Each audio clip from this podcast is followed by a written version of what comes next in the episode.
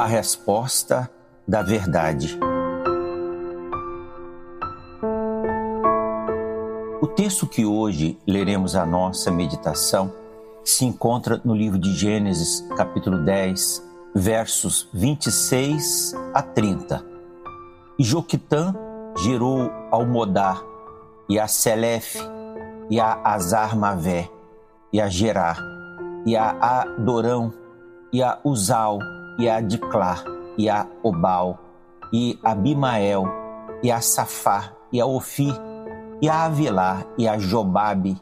Todos estes foram filhos de Joquitã, e foi a sua habitação, desde Messa, indo para Cefá, montanha do Oriente.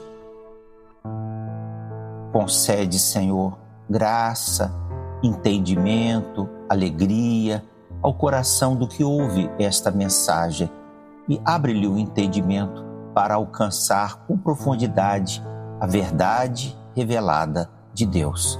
É o clamor que faço em nome do Senhor Jesus. Amém. O nome Joquitã em hebraico significa pequeno.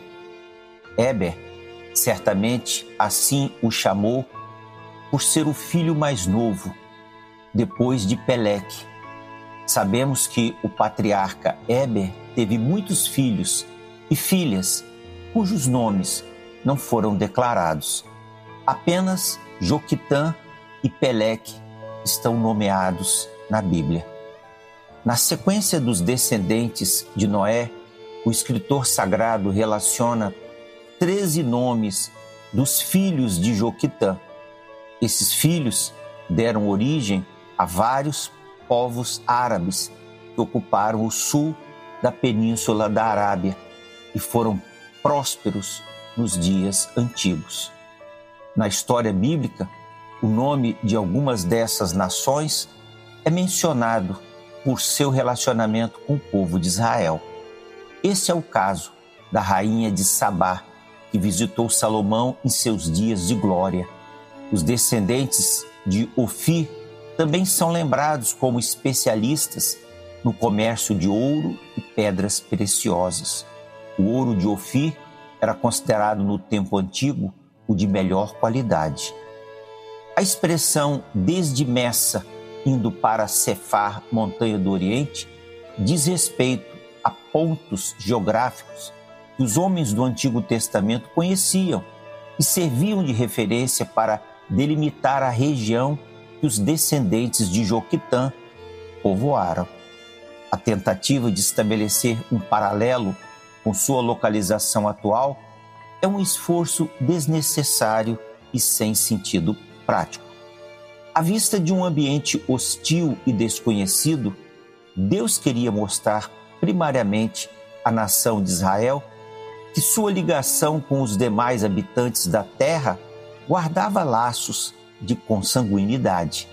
Ainda que tivessem que lutar pela posse da terra e guerrear pela conquista de seu lugar no mundo, precisavam lembrar-se da compaixão de Deus, de que os demais povos da terra eram seus irmãos. E multiplicarei a tua semente como as estrelas dos céus e darei à tua descendência todas estas terras, e em tua semente serão benditas todas as nações da terra. Gênesis 26, 4. O conhecimento do fato de que nas gerações dos filhos de Noé estava a origem de sua própria família, fez com que fossem plantadas no coração dos israelitas as sementes da mensagem que iriam transmitir ao mundo a bondade e a misericórdia de um Deus que é Senhor de todas as nações. Porém, ele disse: Eu farei passar toda a minha bondade diante de ti e apregoarei o nome do Senhor diante de ti.